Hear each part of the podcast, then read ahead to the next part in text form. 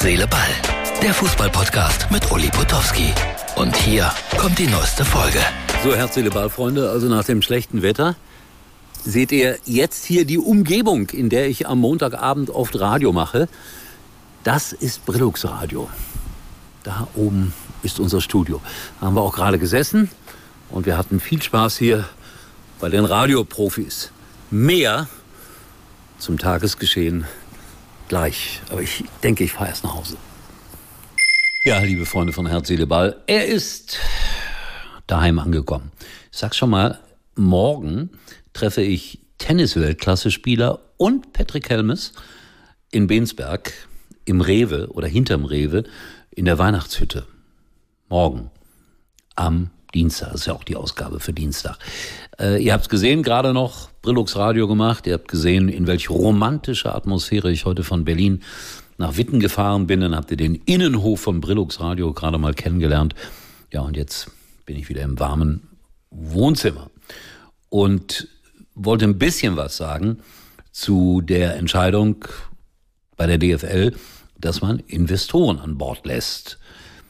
Und es gibt jetzt einige Vereine, die schreiben schon an ihre Fans, Entschuldigung, wir waren dagegen. Das Geld werden sie wahrscheinlich trotzdem nehmen. Also das ist eine heiße Diskussion, die da jetzt geführt wird in den nächsten Tagen und Wochen von bestimmten Kreisen. Aber es ist Demokratie. Zwei Drittel der Vereine haben sich dazu bekannt, dass man einen solchen Investor mit hineinnimmt in die deutsche Fußballliga.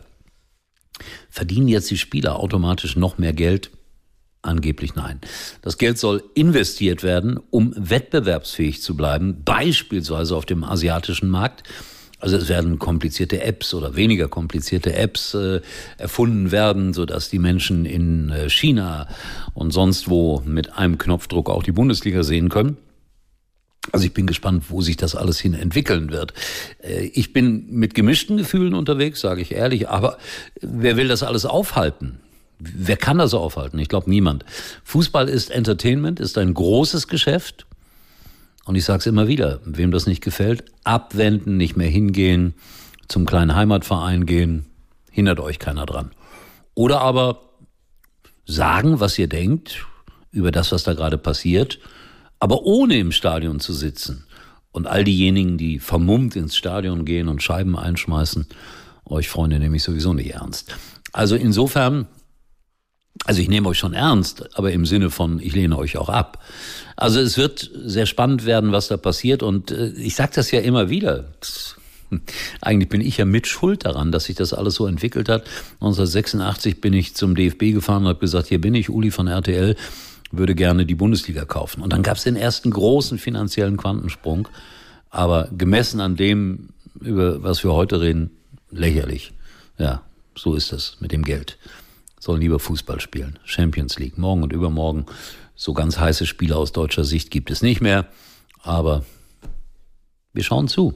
Investor hin, Investor her. Oder eben halt nicht. So, das soll es für heute gewesen sein.